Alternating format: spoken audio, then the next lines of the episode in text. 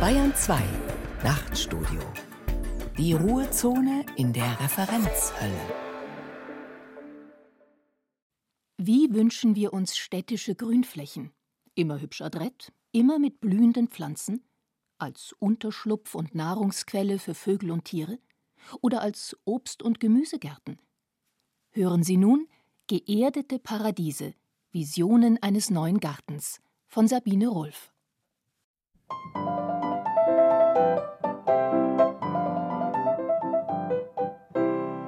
Ja, im Juni, da rührt sich schon was. Im Juni macht's Garteln schon Spaß. 50 Prozent der Menschen leben in der Stadt, Tendenz steigend. Da will man einfach ein bisschen Grün und da will man auch die Möglichkeit haben, und das ist ja die Basis äh, der Urban Gardening-Szene, Grün in der Stadt mitzugestalten. Im Juni, da kann man den Gartenfreund sehen, vor seinem Gemüsebeet andächtig stehen. Ich begrüße dieses Urban Gardening, glaube ich, vor allem, weil es dieses Wissen um die Pflanze den Städtern näher bringt. Dort stecken die Tütchen aus buntem Papier, der Radikum da und das Bohnenkraut hier. Bevor ich pauschal die Rückkehr der Gärten in die Stadt fordern würde, würde ich eher sagen, ich würde fordern, die bewusste, qualitativ hochwertige Gestaltung von Städten, und zwar unabhängig von der Farbe grün, grau, blau oder wie auch immer, das wäre mir eigentlich ein Anliegen. Ja, da macht uns der Garten schon Spaß.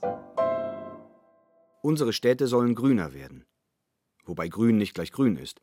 Das Ziergrün zum Lustwandeln war lange ein Privileg der Reichen. Es wurde mit städtischen Volksparks demokratisch. Auch Zierrasen plus Koniferen in Eigenheimgärten gibt es in jeder Stadt. Sie sind allerdings so langweilig, dass niemand beim Stichwort Urban Gardening an sie denkt. Und Nutzpflanzen? Kartoffeln und Kohl wachsen meist auf dem Land, auf tausende Kilometer von den Verbrauchern entfernt. Aber das ändert sich gerade. Neben Parks entstehen Gemeinschaftsgärten, neben Rosenrabatten wächst Brokkoli. Das Grün der Städte wandelt sich. Zum Beispiel in Leipzig. Der Eingang ist leicht zu übersehen. Ein verrostetes Metalltor aus DDR-Zeiten, dahinter eine Steintreppe. Oben öffnet sich der Blick auf über 50 Hochbeete, ein selbstgebautes Gewächshaus, eine Gartenküche. Der Gemeinschaftsgarten Anna Linde befindet sich im Westen der Stadt, nicht allzu weit von der ehemaligen Baumwollspinnerei, wo die neue Leipziger Schule erblühte und Neo Rauch immer noch malt. Auf den Hochbeeten des Anna-Linde-Gartens wachsen Tomaten, Kohl, Salate und Kräuter, Bohnen, Erbsen und Früchte. Wie es dazu kam, erzählt Sebastian Pomm bei einem Glas Wasser mit frisch im Kräuterbeet gepflückter Minze. Die beiden Gründer der Anna-Linde haben im Prinzip einen Ort gesucht, an dem Menschen zusammenkommen können und sich über alles austauschen können, was man so als grüne Themen zusammenfassen kann. Also Umwelt- und Naturschutz, Biodiversität, nachhaltiger Anbau von Lebensmitteln, lokaler Konsum versus globaler Konsum, nachhaltige Formen des Wirtschaftens und so weiter. Und da lag es natürlich sehr nahe, dass man im Prinzip äh, einen grünen Ort schafft oder nimmt und dort einen Garten aufbaut, weil im Prinzip dieses Gärtnern oder der Gartenbau, das gemeinsame Gärtnern ist halt einfach jenseits von der Tatsache, dass man Lebensmittel anbaut, die man essen kann, ist es halt einfach ein perfektes Medium, um Menschen irgendwie in so niedrigschwelligen Arbeiten, die jeder machen kann, zusammenzubringen und so auch Dialoge anzufeuern. Umwelt- und Naturschutz, Biodiversität, nachhaltiger Anbau von Lebensmitteln, lokaler Konsum, nachhaltige Formen des Wirtschaftens. Der Anspruch ist ganz schön groß für ein paar Dutzend Hochbeete. Es geht um Dialoge, Diskussionen. Und deren Platz bemisst sich nicht nur nach Quadratmetern. In Leipzig geht es um Nutzpflanzen. Aber Selbstversorgung ist in Großstädten kein realistisches Ziel. Ältere Generationen wissen das aus leidvoller Erfahrung. Die Kartoffelbeete vor dem Reichstag haben Berlin im Hungerwinter 46 nicht satt gemacht. Das ist ein extremes Beispiel. Bis Mitte des 19. Jahrhunderts wurde in Städten und ihrem Umland ein großer Teil der benötigten Nahrung angebaut. Ohne schnellen Transport und lückenlose Kühlketten waren die Leute darauf angewiesen, dass Obst und Gemüse in ihrer Nähe wuchs. Daran wollen viele Gartenprojekte erinnern. Daneben geht es um grundlegende Fragen. Die größten Herausforderungen, vor denen wir stehen, betreffen den Umgang mit den natürlichen Ressourcen Luft, Wasser, Boden, Nahrung. Martin Rasper in seinem Buch Vom Gärtnern in der Stadt. Und Gärten sind genau das. Ein Spiel mit Ressourcen, mit Saatgut, Erde, Dünger, Licht, mit Pflanzenarten und Sorten, mit pflanzlichen und tierischen Helfern, mit Lebenszeit, mit persönlicher Energie und dem zur Verfügung stehenden Raum. Gärtnern bedeutet hoffen und warten, Freude und Enttäuschung, geduldig sein, ungeduldig sein, Fehler machen, aus Fehlern lernen, mit echten Pflanzen arbeiten, echter Erde, echten Früchten, echten Schädlingen. Gärtnern bedeutet Grenzen zu erkennen, die eigenen wie die der Natur. Ein Garten lehrt Nachhaltigkeit. Eine neue Graswurzelrevolution. Wie viel wohl vom Pathos des Echten übrig bleibt, wenn ein echter Kartoffelkäfer oder echter Kohlweißling die Ernte wegfrisst? Die Natur ist oft weniger gutwillig, als es ihre Bewunderer sich wünschen. Trotzdem, Gemüsebeete in der Großstadt können als Übungsgelände und Sinnbild für einen verantwortungsvollen Umgang mit der Umwelt dienen und sind damit so etwas wie ein Gegenentwurf zum barocken Park, der die Herrschaft des Menschen über die Natur symbolisiert. Oder zum englischen Landschaftsgarten mit seiner pastoralen Ländlichkeit. Eine Natur zweiter Ordnung, echter als das Original, lieblicher, idyllischer. Vielleicht kein Zufall angesichts der rauchenden Schlote und der für die Schafzucht normierten Weidelandschaft, die England im 19. Jahrhundert prägten. Die Industrielords schufen Idyllen, während sie deren Vorbild zerstörten und die Bauern enteigneten. Ist es mit urbanen Gärten nicht ähnlich? Zelebrieren sie nicht Ernteglück à la Bullabü, während wir es in der Landwirtschaft mit Monokulturen, hektarweise Plastikfolie, schlecht bezahltem Erntehelferakkord, Pestiziden und Digitalisierung zu tun haben? Gartengruppen kultivieren tatsächlich althergebrachte ökologische Arbeitsweisen. Sie tun es allerdings nicht, um ein ohnehin fragwürdiges Klischee zu konservieren, sondern um Alternativen zu problematischen Anbaumethoden zu bewahren und zu entwickeln. Indem sie in der Stadt Kohl pflanzen? Ist das nicht ein bisschen utopisch? Eher heterotopisch. Denn eine Heterotopie ist ein Ort, der nach eigenen Regeln funktioniert, der etwas anderes ermöglicht, mitten in der Gesellschaft. Den Begriff hat der Philosoph Michel Foucault unter der Überschrift Andere Räume geprägt. Heterotopien sind oft ein bisschen seltsam oder speziell. Als Beispiele nennt Foucault unter anderem psychiatrische Kliniken, Bordelle, Bibliotheken, Festwiesen, Theater oder Schiffe, aber ja, auch Gärten. Urbane Landwirtschaft? Ein Paradox. Ja, ein Oxymoron, ein fruchtbarer Hybrid, ein wirklich anderer Ort. Es ist möglich, Pflanzen in Städten ökologisch anzubauen. Die Annalinde GmbH hat nicht nur den Gemeinschaftsgarten aufgebaut, sondern eine Streuobstwiese gepflanzt und eine alte Stadtgärtnerei wiederbelebt. Ganz ähnlich wie Dachfarmen in New York und Detroit oder Fischaufzucht und Kräuterfarmen in Berlin-Schöneberg. Kurze Transportwege, eine vielseitige Fruchtfolge, Achtsamkeit gegenüber dem mühsam Geernteten. In den rasant wachsenden Städten des globalen Südens ist urbane Landwirtschaft viel wichtiger als bei uns. Besonders in Krisengebieten, wo Städte von ländlichen Anbaugebieten abgeschnitten sind. Auf Dächern, Brachen, Verkehrsinseln wächst Nahrung. Laut Welternährungsorganisation halten zudem etwa 800 Millionen Menschen Nutztiere in Städten. Auch in München gibt es Schafe.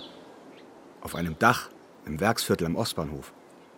Tja, wer urbanen Lammbraten an Ostern will, muss mit Schafscheiße leben.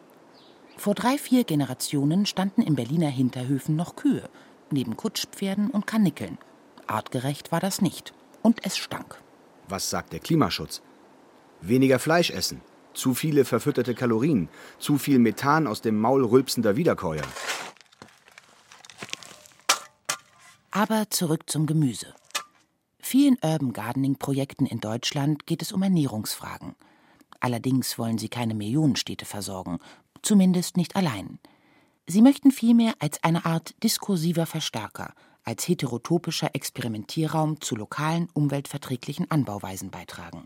Konkret schaffen sie Freiräume für Gartenamateure, insbesondere solche ohne eigenes Grundstück. Hier erleben auch Großstädter, dass Nahrung einen Vorlauf hat, dass nicht nur ihr Verzehr, sondern ihr Anbau Spaß machen kann. Der Annalinde-Garten ist für alle offen. Wer mitmachen möchte, muss keinen Vertrag unterschreiben, keine Pacht zahlen, keine Verpflichtungen eingehen. Man schaut einfach vorbei, erzählt Sebastian Pomm. Wir haben drei offene Gartentage in der Woche. Davon ist einer ist eher ein Kaffeetag, wo im Prinzip auch Familien hier in den Garten kommen, so am, am, Samstag ein bisschen Käffchen trinken oder sowas.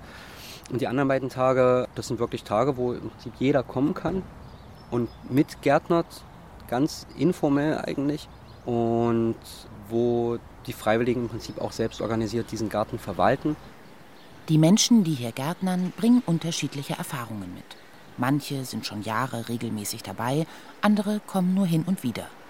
Was genau ist eigentlich das Gemeinsame daran? Da gibt es ja auch bei Gemeinschaftsgärten ganz verschiedene Konzepte, so viele Konzepte, wie es Gemüsesorten gibt. Äh, bei uns ist es so, dass im Prinzip alle Gärtner alle Beete, alle GärtnerInnen alle Beete gemeinsam bewirtschaften und natürlich dann auch gemeinsam beernten können. Da gibt es eigentlich nie irgendwelche Konflikte, dass jetzt jemand jemand anderem die letzte Tomate geklaut hat oder sowas. Tatsächlich ist es eher so, dass wir immer mal nochmal auffordern müssen, hey Leute, da steht jetzt so viel Mangold, nehmt den doch bitte einfach mit. Oder lasst uns doch mal noch eine Kartoffelsuppe kochen oder sowas. Das Kochen selbst angebauten Gemüses ist in vielen Gärten wichtig. Auch hier überschneidet sich die Urban Gardening-Bewegung mit einem politischen Interesse an lokalem Essen. Die Pflanzen wachsen in Hochbeeten. Und zwar aus praktischen Gründen. Also, dass es die Hochbeete gibt, hat im Wesentlichen die Stadt entschieden, denn wir haben hier als Zwischennutzung oder als ZwischennutzerInnen die Auflage, dass wir alles möglichst mobil halten müssen. Deshalb dürfen wir nicht in richtigen Beeten bodenbürtig äh, wirtschaften, zumal auch die Fläche vorher keine Gartenbaufläche war und teilweise die Böden sich einfach auch nicht dafür eignen. Hochbeete gehören zu urbanen Gärten wie Lauben in die Schrebergartenkolonie.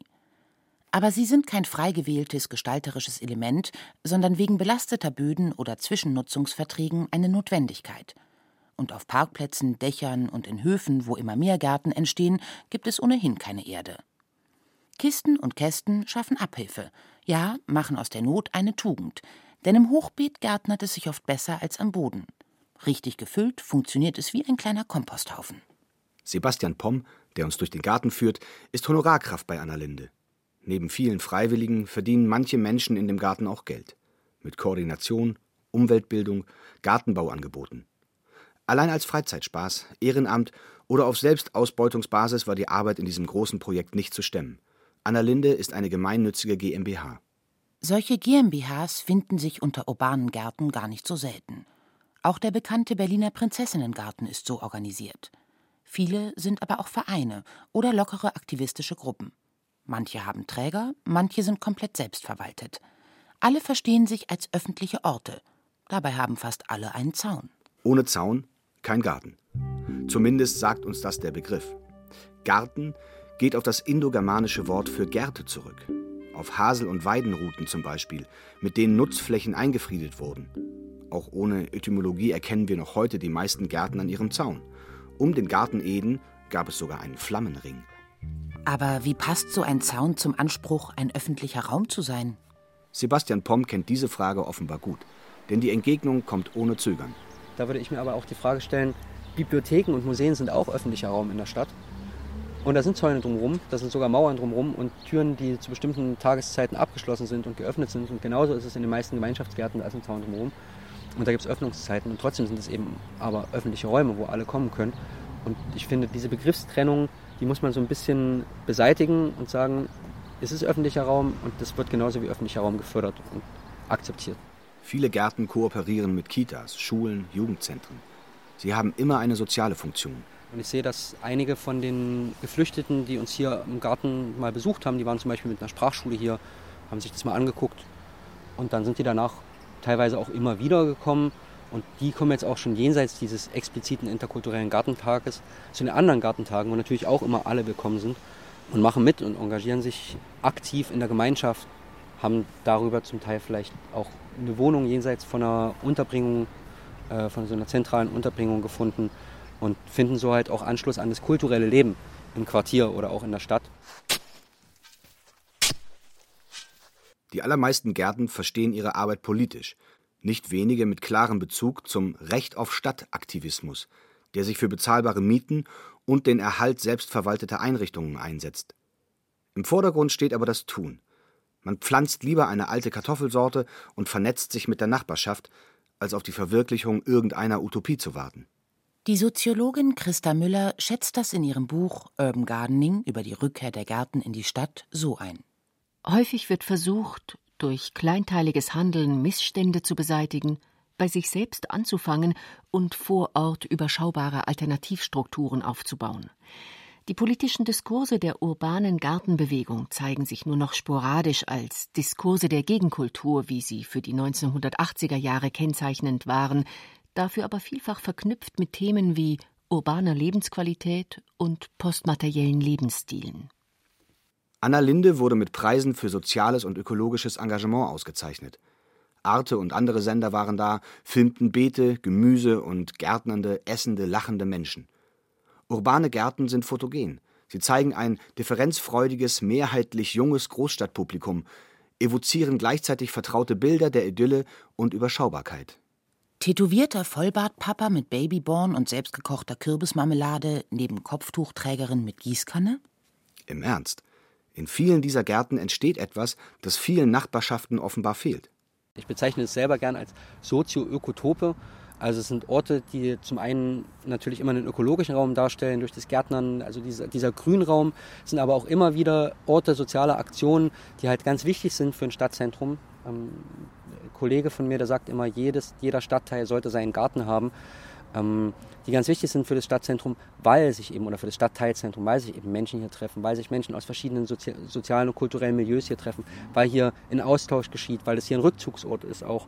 Selbst wenn man hier so ein bisschen auf dem Präsentierteller ist und die Straßen daneben vorbeifahren, man hört ja auch die Autos im Hintergrund oder mal Baustellengeräusche. Das gehört zur Stadt dazu. Aber man ist trotzdem hier in einem Garten, wo man halt äh, relativ informell sich selber auch verwirklichen kann. Die ersten Radieseln, mei, die sind erfreut. Und dann mein Jasmin, ja, da staunen die Leute. Den Gartenzwerg hab ich ganz poppig lackiert und ihn so ein bisschen auf Beetle frisiert. Ein Bart hat er auch, also kann nix mehr fehlen. Jetzt fürchte ich nur, dass mir die Hippies mal stehlen. Ja, im Juni, da rührt sich schon was. Im Juni macht's Garteln schon Spaß. Wie sieht es eigentlich in den ganz normalen Gärten der Republik aus? Sie bedecken eine sehr viel größere Fläche als die neuen Gemeinschaftsgärten, auch in den Großstädten. Mit Rasen, Rosen, Rhododendren, aber vor allem Terrassen und Grills. Es wird viel Geld für sie ausgegeben. In Deutschland jährlich ungefähr 15 Milliarden Euro. Die Landschaftsgärtnerin Gabriela Pape betreibt zusammen mit ihrer Partnerin Isabel van Gröningen in Berlin eine Königliche Gartenakademie. Ihr Unternehmen heißt so, weil es auf dem Gelände der vom preußischen Hofgärtner Peter Joseph Lenné initiierten Königlichen Lehranstalt angesiedelt ist. Pape betreibt hier eine Gärtnerei, ein Designbüro und eine Gartenschule, versorgt Privatgärten mit Planung, Pflanzen und Know-how. Außerdem verfasste sie jahrelang Gartenkolumnen für die Berliner Morgenpost und schreibt Bücher. Wir sitzen vor einem der Gewächshäuser. Neben uns üppige Beete, Verkaufsflächen für Pflanzen, zwischen denen Kunden flanieren. Ich begrüße dieses Urban Gardening, glaube ich, vor allem, weil es dieses Wissen um die Pflanze den Städtern näher bringt. Ohne dieses Wissen nützt auch der schönste Garten- oder Parkentwurf nichts, meint Gabriella Pape, eine der renommiertesten Gartenplanerinnen hierzulande. Sie wurde als erste und einzige Deutsche auf der Chelsea Flower Show mit einer Medaille geehrt. Das ist so etwas wie ein hortikultureller Ritterschlag. Ich kann keinen Garten gestalten, wenn ich nicht weiß, was die Dinge da drin tun sollen und was sie können und was eine Pflanze leisten kann. Und deshalb war ja auch Peter Joseph Linnés größtes Problem als Landschaftsplaner, dass er keine Menschen hatte, die wussten, wie man damit jetzt umgeht. Das heißt, dieses Können um die Pflanze, das ist was ganz anderes, als wenn man eine Wohnung einrichtet oder so. Die, die wächst ja nicht. Wie wachsen die Bäume, wie wachsen die Pflanzen, was machen sie in den nächsten fünf Jahren, in den nächsten zehn Jahren, in den nächsten hundert Jahren. Aus diesem Wissen und dem damit verbundenen Können gingen die großen Parks hervor, nicht umgekehrt. Gabriella Pape nennt das Gartenkultur. Genau, also Gartenkultur meine ich jetzt gar nicht von Peter Josef Linné und Pückler und wie sie alle hießen, sondern Gartenkultur für mich kommt von Kultivierung, so wie bei den Engländern auch. Horticulture ist das Können des Gärtners, was pflanzt man wann, wie, wohin, dass es dann glücklich ist, wann schneidet man es richtig, wann macht man welche Tätigkeiten, sodass sie in unseren ja sehr limitierten kleinen Gärten, urban oder nicht, ähm, auch eine Chance haben zu überleben. Viele Gartenbesitzer wissen nur wenig über ihre Pflanzen, über botanische und ökologische Zusammenhänge. Und sie verwechseln einen ordentlichen, leer gehakten Garten mit einem schönen, Solche sterilen Gärten kennt Pape aus ihrer Kindheit. Damals fand sie das normal. Aber heute sehe ich als meine große Herausforderung und Aufgabe, diese Bilder, die wir im Kopf haben, einfach zu verändern. Eine andere Diashow. Was ist ein schöner Garten? Das Bild des schönen Gartens, ne? des Vergänglichen. Man darf, früher durfte man nichts Vergängliches. Es gibt sogar Kunden, die rufen manchmal an und sagen, oh, bei mir im Garten ist jetzt alles gelb. Aber ich glaube, da ist was gestorben. Ich sage, nee, es ist Herbst. Ja, also es gibt es und da ist dran noch dran, da kann man noch was ändern. Gibt es in solchen Gärten nicht sogar so eine Art Wegwerfkultur? In allen Geschäften stehen Plastiktöpfe mit Tulpen und Narzissen. Die Leute holen sie aus dem Gartenmarkt und ab ins Beet. Im Sommer dann Begonien und Stiefmütterchen, im Herbst Astern. Rein, raus. Das ist Konsum, sonst nichts. Mag sein. Aber dass es so ist, hat eben viel mit fehlendem Wissen zu tun. Pape beobachtet das bei ihrer Kundschaft, der sie gern Frühlingsblüher verkauft, noch lieber allerdings Blumenzwiebeln. Der Mensch sehnt sich halt im Frühjahr nach Farbe. Und das finde ich völlig verständlich. Wir haben aber da sozusagen noch ein kleines Emotionsproblem, denn eigentlich könnten wir im Herbst die Farbe fürs Frühjahr kaufen, in Form von Zwiebeln. Zwiebeln haben wiederum dieses grässliche Klischee, die sind aufwendig, die muss man in die Erde tun, das stimmt. Und dann sterben sie, das stimmt nicht.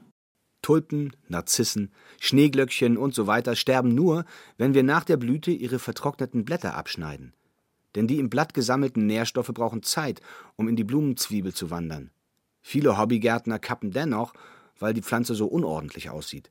Und weil sie es nicht besser wissen. Wer will schon vertrocknete Blätter jetzt im Frühjahr? Es geht doch ums Grün in der Stadt. Oder bin ich in der falschen Sendung?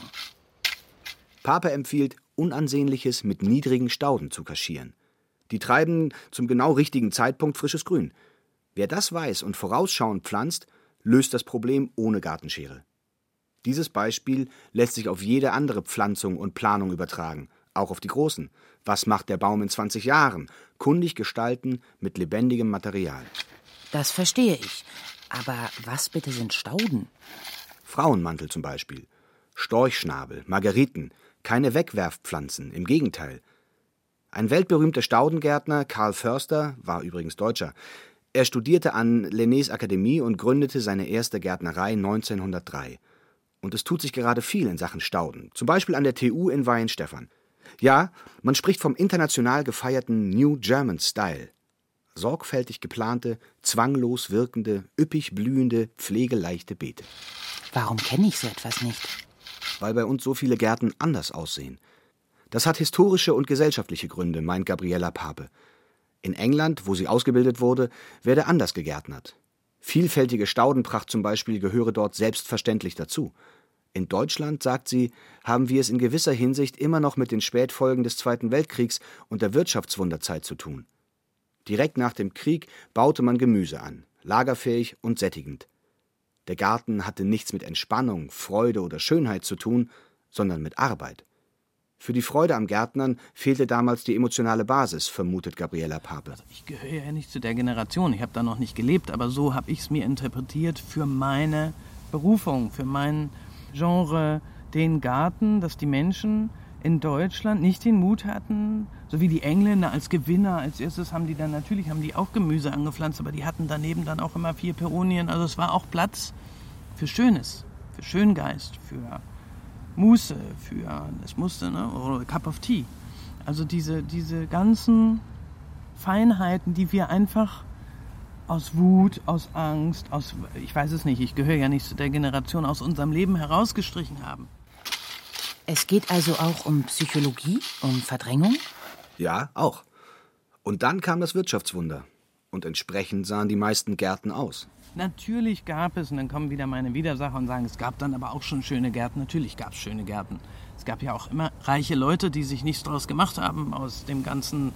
Aber das Gros der Menschen hat erst aus dem Garten einen Acker gemacht, um, um Gemüse zu ziehen, wenn sie denn nicht wohlhabend waren und dann in den 60er, 70er Jahren, wie man so Eigenheime baute. Na, wenn man sich die anguckte, was war da drin? Eine Versüdse, ein Gartenschuppen und ein Rasen. Ja, und, und dann war der große Stolz, war erst der erste Käfer und dann der erste Rasenmäher. Also ich weiß das ja. Ich komme ja aus so einer Familie, also die immer auch Gärten hatte. Aber wo mein Großvater, also der, die Anschaffung des ersten Motorrasenmähers war eine großartig. Ne? Also das war eher das, die Eroberung als der Garten selbst. Den Garten selbst, der hatte kein Bild. Der, der hatte ein Bild, aber das Bild war vor Südseerasen, Gartenschuppen. Und obwohl heutzutage alle von Gärten reden und schreiben, obwohl es regalmeterweise Bildbände von üppig wuchernden Natur-, Bauern- und Präriegärten gibt und Gartenmagazine, die die neue Staudengärtnerei feiern, hat sich an diesem Gartenbild, wie Pape es nennt, so viel nicht geändert. Da muss man sich nur mal in Eigenheimsiedlungen umschauen. Wobei es solche steifen Normgärten auch in englischen Vorortsiedlungen gibt. Sicher. Aber dort gibt es deutlich mehr Gärten, denen man die Hingabe und Begeisterung ihrer Besitzer ansieht. Ganz normale Briten wissen viel über Botanik und Hortikultur. Um das zu glauben, muss man sich nur einmal eine BBC-Sendung zum Thema anschauen oder anhören. Im Deutschland des dritten Jahrtausends gibt es jedenfalls mehr Gartenbuddhas als in Wirtschaftswunderzeiten. Und Plätschersteine und motorisierte Gartengeräte. Aber eine größere Pflanzenvielfalt? Kaum. Dafür immer noch viele glatt geharkte Beete. Oder, immer populärer, Zierkies mit Folie darunter – hier verhungert jedes Insekt, jeder Vogel, jeder Igel. Am Bienensterben sind nicht nur Gifte schuld, sondern auch ein mangelhaftes Nahrungsangebot. So ein sauberer Garten ist nicht nur nicht schön, sondern ökologisch ein Problem, meint denn auch Gabriela Pape. Bei den meisten älteren Menschen sind die Säh- und Jätgewohnheiten nicht mehr zu ändern. Bei den Jüngeren schon. Ist eine Generationssache. Ist unbedingt ähm, dran zu arbeiten, aber ich glaube nicht, dass es unsere Aufgabe ist, der alten Generation äh, diese Bilder zu nehmen, sondern ich glaube eher, dass es ganz wichtig ist, meiner und vor allen Dingen der jungen Generation zu erklären, wieso es nicht stimmt, was dort propagiert wurde. Ja, dass man nicht unbedingt um die Rosen herum haken können sollte, weil man dann immer zu Saatbeete herstellt. Die Beete sollen bedeckt sein, die Pflanzen, da muss man nicht mit der Hacke immer zu ran, wenn die Beete geschlossen sind und die Stauden dicht, so wie da drüben, sondern dann gibt's auch, dann hat man die ganze Problematik nicht. Ne? Und, und dann haben die kleinen Viecher, die da drin sind, auch was zu knabbern und diese Millionen von Mikroorganismen, die da drin eigentlich alle Arbeit für uns tun. Ne? Und das zu verstehen und wie das funktioniert, ich glaube, das ist ganz wichtig. Offenbar fällt es vielen Menschen schwer, Spuren organischer Verfallsprozesse zu akzeptieren also den Weg allen Vergänglichen, quasi das Leben selbst. Herbst zum Beispiel ist da ein ganz schwieriges Thema, denn da fällt das Laub. Die Leute fürchten sich vor dem Laub. Das Laub ist im Moment der Feind, den man gar nicht, der ist unberechenbar. Wissen Sie, was das kostet? Wie viel Sack ich hier raustrage, wo ich dann immer schmunzeln muss und, und sagen muss, ja, aber es kann doch auch einfach nur eine Aufgabe sein. Es ist die Aufgabe im Herbst, braucht der Mensch das auch, die Seele. Da lachen wieder viele Autofahrer, die sagen, ich brauche kein Laub, ich brauche einfach nur schöne, saubere Städte. Aber wenn wir saubere Städte haben, haben wir ein ganz anderes Problem. Das Herbstlaub macht Ärger und Arbeit, ist ohne Nutzen und stört. So die landläufige Meinung. Es passt nicht in eine Kultur der voll kontrollierten Prozesse, der glatten Oberfläche und der unverwüstlichen Effizienz. Sterile Gärten drücken also auch einen Gedanken aus oder so etwas wie eine Haltung, eine Abwehr der Materialität, Vergänglichkeit, Unwägbarkeit, aber auch der sinnlichen Dimension unserer Welt. Nur leider eben keine Vision. Manchmal verzichten Gartenämter auch in Parks auf Laubgehölze, weil sie Arbeit machen und deswegen Kosten verursachen. Bei der Planung öffentlicher Flächen geht es immer um möglichst wenig Pflegeaufwand, Gabriella Pape wirkt regelrecht deprimiert, wenn sie davon erzählt. Dann kommen sie wieder mit Pflegeleicht und aber eigentlich gar nicht und am besten Rasenroboter oder am liebsten auch gar kein Rasen. Und Pflanzen wissen sie nicht, naja, nehmen wir ein paar Bäume und wie viel Laub machen die denn? Auch aus diesem Grund hat sie entschieden, sich in ihrer Arbeit auf Privatgärten zu konzentrieren. Urban Gardening-Projekte begrüßt sie hingegen, weil sie mit ihrem Anliegen korrespondieren, das gärtnerische Wissen zu vermehren. Aber eben nicht nur das. Ihre Gärtnerei stiftet regelmäßig Pflanzen an ein Berliner Gartenprojekt, das mit Flüchtlingen arbeitet. Horticultural Therapy, also die Therapie um die Gartenkultur, das ist ja sehr therapeutisch, mit Pflanzen zu arbeiten. Auch das gibt es in England zum Beispiel wesentlich ausgeprägter als bei uns. Da gibt es gigantisch große Klinikkomplexe, die große Gärten haben, in denen nichts anderes passiert, als dass die Menschen gärtnern. Also gerade in Psychokliniken und mentalen Problemen weil man eben den Menschen wieder beibringen möchte oder ihnen mitgeben möchte, dass die Natur auch in sich einen heilenden Prozess hat, also in sich selbst. Die Natur könnte sich, wenn wir sie nicht immer wieder vernichten würden oder kaputt machen würden, auch von alleine wieder herstellen. Und das ist gerade beim Urban Gardening ist es, glaube ich, für mich der wichtigste Schritt im Urban Gardening ist, den, den Menschen in der Stadt die Möglichkeit zu geben, sich damit zu befassen.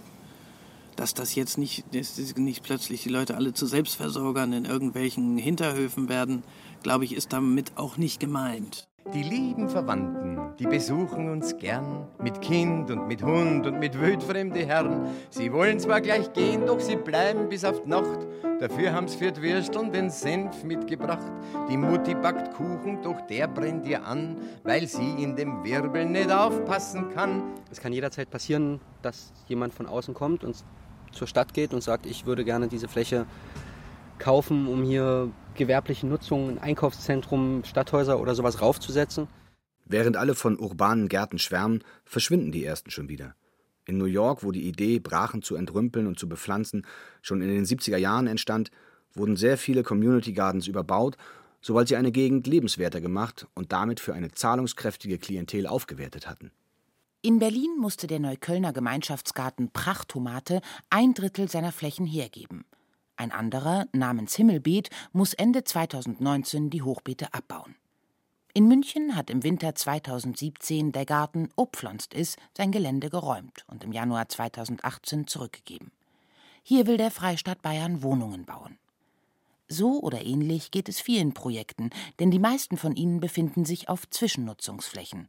Und Bauplätze sind begehrt. Land ist eine begrenzte Ressource.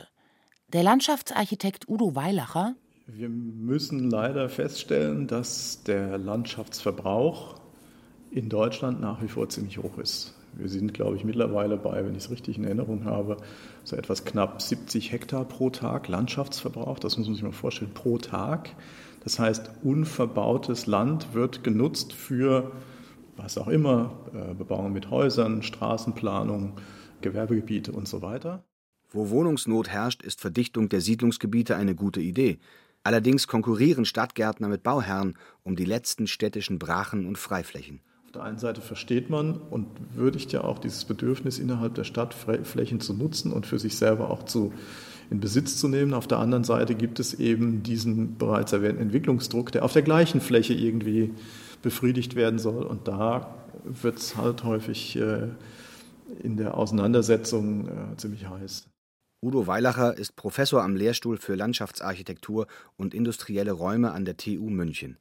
Wir treffen ihn in einem Besprechungsraum voller Grünpflanzen. Auch eine Stadt wird in seinem Fach als eine Landschaft betrachtet, besiedelte und nicht besiedelte Räume als zusammenhängendes System. Denn alle kommunalen Entscheidungen wirken sich auf beide aus.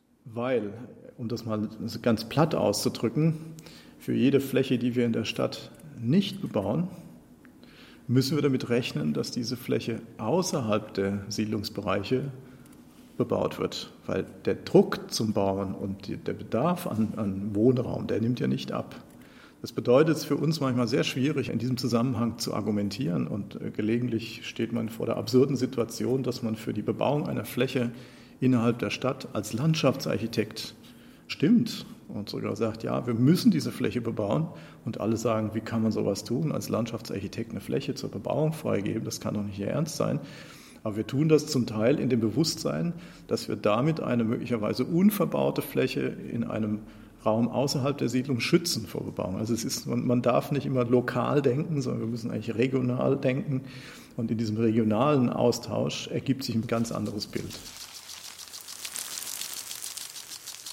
Aber was ist mit den Leuten in der Stadt?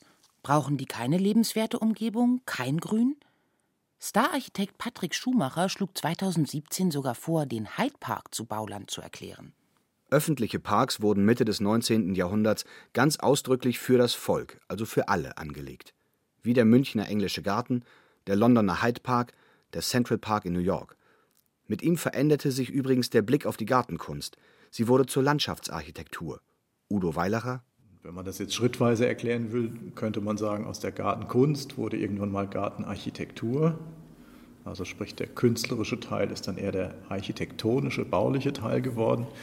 Und irgendwann, eigentlich war es der Landschaftsarchitekt, der in New York den Central Park geplant hat, der irgendwann gesagt hat, wir können bei einer solchen großen Landschaft, New Yorker Central Park, nicht mehr von Garten reden, sondern wir müssen eigentlich von Landschaft sprechen. Und deswegen hat er sich als erster in der Geschichte unserer Profession als Landscape Architect, also als Landschaftsarchitekt bezeichnet, weil er sagte, das hat weder mit dem kleinen Garten noch was zu tun, noch hat es was mit Kunst allein zu tun, sondern es geht um das Architektonische, das Bauen, das Konstruieren, das Gestalten. Weg vom kleinteiligen, organischen, lokalen hin zum Reißbrett.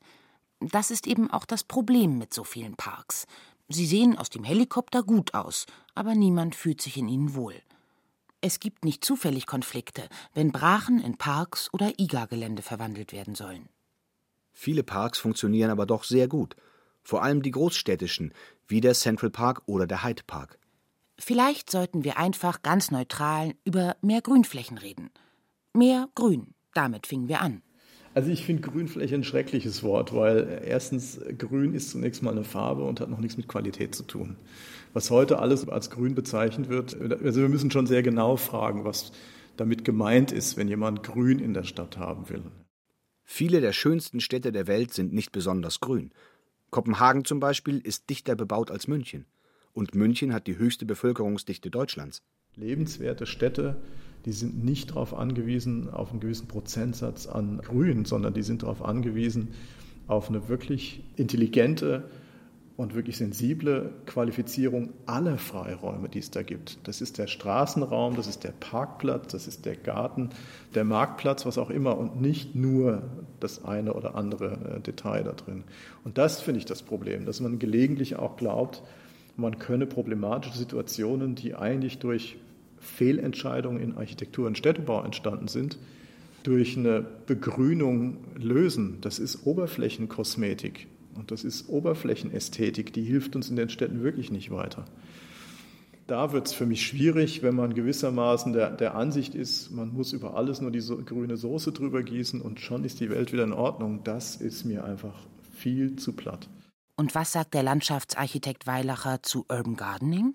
Wenn ich vorhin gesagt habe, die eigentliche Umweltkatastrophe weltweit hat was mit der abnehmenden Sensibilität des Menschen für seine Umwelt zu tun, dann bin ich natürlich einerseits heilfroh, dass es Menschen gibt, die sagen, jetzt wühle ich mal wieder in der Erde, jetzt pflanze ich mal was an und jetzt lerne ich auch, was es für unterschiedliche Zusammenhänge in der Natur gibt, die unsere Umwelt beherrschen und zum Teil auch stabilisieren. Also ich finde das super. Das ist ja wie eine Art von, man lernt gewisse Prinzipien und dafür sind die sehr, sehr gut. Also darüber bin ich sehr, sehr glücklich. Aber diese Zustimmung gilt nur unter Einschränkungen. Also Schwierigkeiten habe ich mit dieser Bewegung dann, wenn so eine Art flächendeckender Anspruch damit verbunden ist. Also es gibt ja auch solche Ansätze, wo man sagt, jetzt muss die ganze Stadt so aussehen und jetzt darf auch kein Park mehr, da darf kein Rasenmäher mehr fahren, sondern jetzt wollen wir überall Nahrungsmittel anbauen und jetzt soll überall, also immer dann, wenn es quasi ideologisch wird und wenn es gewissermaßen Anspruch erhebt auf 100 Prozent der Freiflächen der Stadt, dann habe ich ein Problem damit, weil es gewissermaßen den kulturellen Wert von existierenden Grünflächen. Das kann auch mal ein barocker Park sein oder es kann auch mal eine gemähte Rasenfläche sein, weil es das einfach äh, ignoriert, weil es ein Stück weit diese Haltung auch so tut, als ob eine Stadt tatsächlich in der Lage wäre, sich auf der eigenen Fläche zu ernähren. Das funktioniert einfach nicht. Aber wer behauptet denn das? Sebastian Pomm aus Leipzig klang überhaupt nicht so. Es gibt so viele Gemeinschaftsgartenkonzepte wie Gemüsesorten, da sind Verallgemeinerungen schwer. Aber tatsächlich gibt es ein Manifest, das viele Gartenprojekte unterzeichneten. Die Stadt ist unser Garten. Das ist die Überschrift und der letzte Satz des Manifests. Und dazwischen heißt es, wir fordern Politik und Stadtplanung auf, die Bedeutung von Gemeinschaftsgärten anzuerkennen, ihre Position zu stärken, sie ins Bau- und Planungsrecht zu integrieren und einen Paradigmenwechsel hin zu einer gartengerechten Stadt einzuleiten. So wie in der autogerechten Stadt alle ein Recht auf einen Parkplatz hatten, sollte in der gartengerechten Stadt allen ein fußläufiger Zugang zur Stadtnatur garantiert werden. Klingt doch gut. Aber warum muss Garten gleich ein neues Paradigma sein? Stadtplaner Jan Gehl, der Kopenhagen so erfolgreich zur Fahrradstadt umbaute, plädiert zum Beispiel schlicht für ein menschliches Maß. Und es geht ja nicht einfach um Gärten, sondern meist um Nutzgärten. ja um essbare Stadtinitiativen. Das prominenteste Beispiel ist Andernach, wo die Stadtverwaltung selbst Bohnen und Johannisbeerbüsche pflanzte. Auch der Leipziger Sebastian Pomm erzählt von Gesprächsrunden zum Thema essbare Stadt.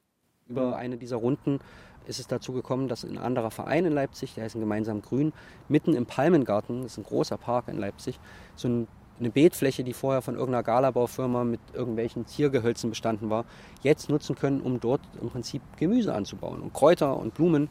Da ist kein Zaun drumherum, da kann jeder Bürger, jede Bürgerin kommen und das ist ja das Prinzip der S-Bahn Stadt, bedingungslos Gemüse ernten. Stell dir vor, dass auf jeder Verkehrsinsel Kartoffeln wachsen. In jedem Park Erdbeeren.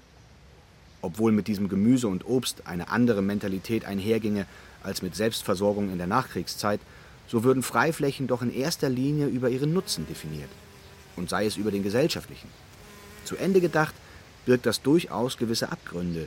Wie sagt der überzeugte Ziergärtner Jakob Augstein in seinem Gartenbuch so schön, mein Garten ist ein Refugium der Nutzlosigkeit, eine Lichtung im Wald des Zweckmäßigen.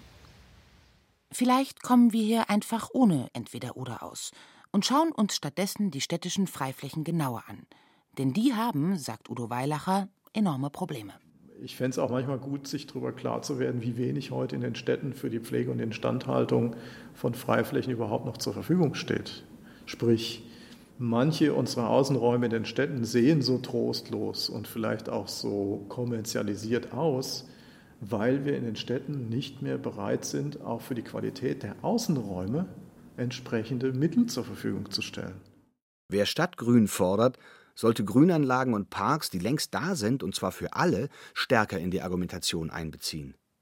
Auch Gemeinschaftsflächen, die nicht beackert werden, die vielleicht allein der Muße oder dem Vergnügen dienen, sind ein Gemeingut und das braucht Pflege. Und ohne Pflege und Unterhalt geht das nun mal nicht. Oder wenn ich pflegeleichte Freiflächen anlege, dann sehen die auch entsprechend aus, weil ich muss dann keine Hecken mehr schneiden, also Hecken weg. Haben wir schon erlebt. Bäume machen ja nur Schmutz, ist vom Unterhalt viel zu aufwendig. Also ähm, Wer zu viel Bäume pflanzt, kriegt ein Problem, weil es hinterher heißt, wir haben in der Stadt nicht die Mittel, um den Unterhalt zu bewerkstelligen. Wenn Laub in den Straßen liegt, Riesenproblem, weil das kann er nicht mehr. Also wohin wir schauen, eigentlich ist unsere Gesellschaft dann nicht mehr bereit, dann auch entsprechend ähm, die Qualität und Pflege von Außenräumen zu verantworten oder auch zu finanzieren.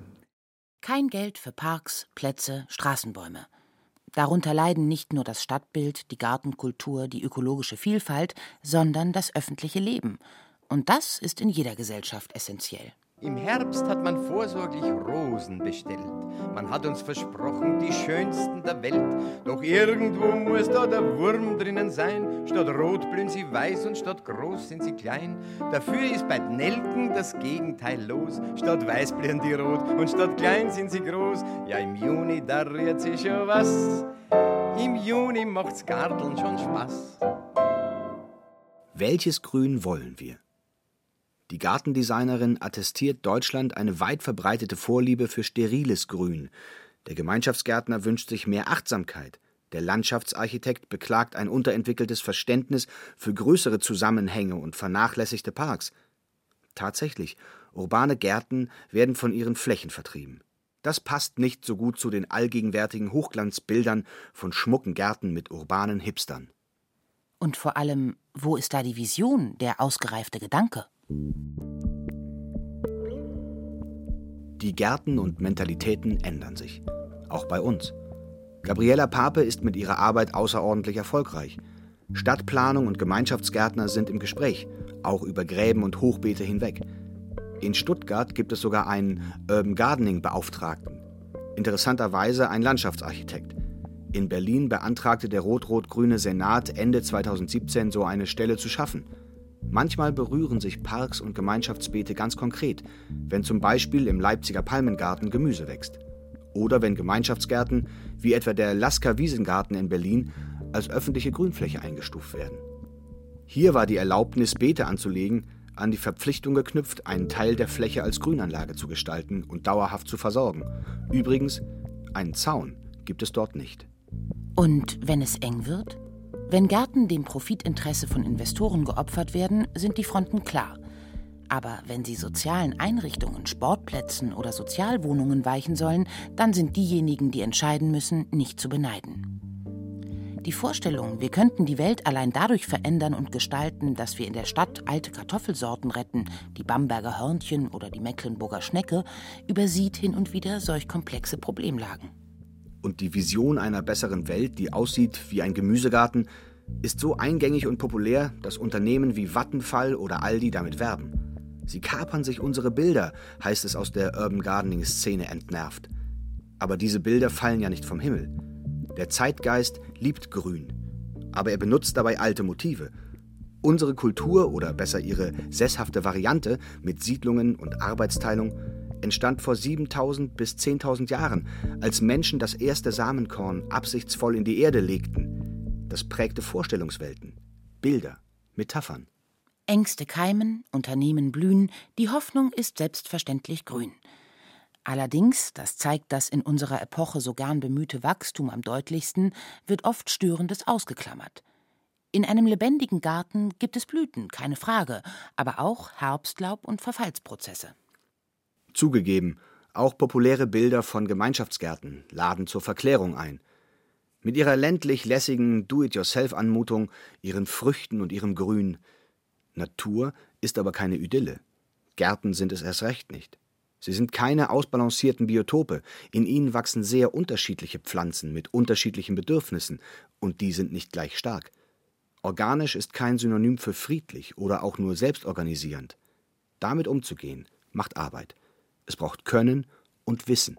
Weil eben auch Menschen hier sind, die keinen Gartenbau gelernt haben, äh, ist es auch eine Experimentierfläche. Hier kann man sich auch mal ausprobieren. Es wird auch niemand auf die Finger geklopft, wenn er jetzt mal was das Beet nicht perfekt bepflanzt. Wir sind hier mit Kindergruppen, die, da stehe ich auch nicht daneben mit einem Rohrstock und sage, hier, äh, die Reihe muss aber gerade gezogen werden. Dafür ist Raum da und der Raum soll auch da sein. Ähm, natürlich achten wir trotzdem drauf, dass es halt so ein paar Maßstäben folgt.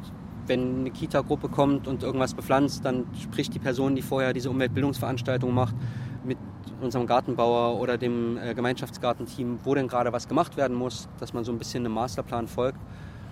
Und so findet man auch immer wieder, sage ich mal, eine Waage zwischen diesem, man lässt Wildnis zu, man lässt Wildwuchs zu, man lässt im Prinzip natürlichen oder quasi natürlichen Wuchs zu, hat aber auch diesen kultivierten Gartenbau, genau, und vereinigt es irgendwie. Kein Masterplan, der alles unterwirft. Aber eben auch kein Wildwuchs, sondern viele Gespräche, immer wieder hergestellte Balance. Und dann gibt es ja noch die Stadt und ihre unterfinanzierten Parks, Plätze, Grünanlagen, die für viele Menschen selbstverständlich sind – Dabei denken nur wenige daran, dass sie geplant und versorgt werden müssen. Udo Weilacher sieht sogar eine Front zwischen der institutionalisierten Grünflächenpflege und manchen Fraktionen des Gartenaktivismus.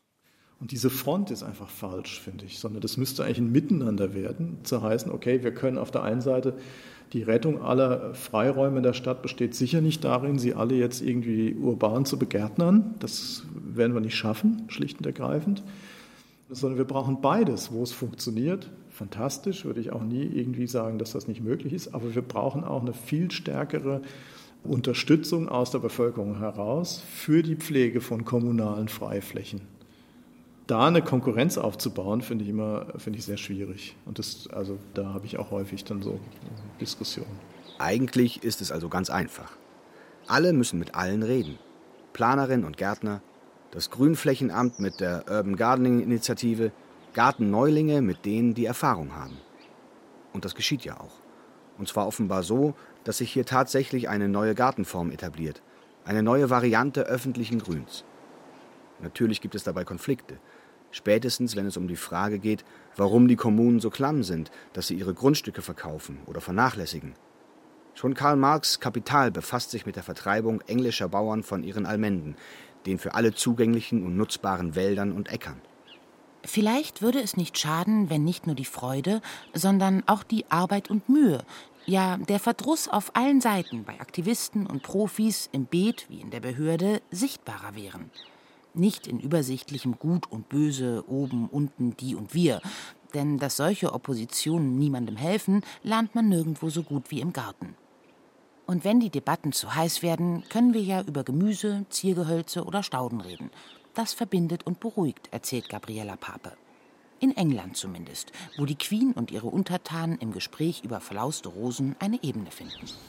Garten ist für mich, und das wird ganz oft unterschätzt, der Garten ist so ein sozialisierendes, solidarisierendes Thema. Immer wenn es zu scharf oder zu heiß wird, die Unterhaltung. Das habe ich schon von meiner Landlady, die mit Garten jetzt nicht so viel am Hut hatte, aber dann kaulte die immer irgendwas aus dem Garten raus. Oh, by the way, Julian, wie geht's in deinen Geranien oder so, ne? Dann wurde, das war, das war so to pipe down. Stadt und Garten als demokratische Übung. Wir schauen über den Zaun, und zwar nicht nur zu denen, mit denen wir uns ohnehin verstehen. Der Austausch von Wissen und Können, von Bedürfnissen und Träumen, das Aushandeln von Planung und Wildwuchs könnte zu einer Vision reifen. Das Paradies wird uns auch weiterhin verwehrt bleiben. Aber vielleicht entsteht ja eine geerdete Utopie. Das ist zwar auch eine ein bisschen zu hübsche Metapher, aber endlich ein Schlusswort. Und jetzt alle raus. Wie heißt es so schön bei Voltaire? Das ist gut gesagt. Aber wir müssen unseren Garten bestellen. Zum Glück haben wir hinter dem Häuserl ein Tür. Ich schleich zu der meinen und sag leis zu ihr. Weißt was, wir verschwinden, mir reicht's, ich hab nur. Wir fahren in die Stadt, denn dort haben wir Ruhe. Ja, im Juni, da rührt sich schon was. Da macht so ein Garten schon Spaß. Ja, da macht uns der Garten schon Spaß. Geerdete Paradiese. Visionen eines neuen Gartens. Gepflanzt von Sabine Rolf. Es bestellten das Sprachbeet Aurel Mantei, Xenia Tilling, Katja Schild und Peter Weiß. Überflüssige Triebe entfernte der Techniker Roland Böhm. Den grünen Daumen der Regie bewies Stefanie Ramp. Den Wildwuchs dämmte der Redakteur Martin Zein ein. Eine Produktion des geerdeten Bayerischen Rundfunks 2018. Das Manuskript und den Podcast finden Sie unter bayern2.de. Und wenn Sie dort auf Abonnieren klicken, erwartet Sie eine üppige Ernte an nährstoffreichen Sendungen.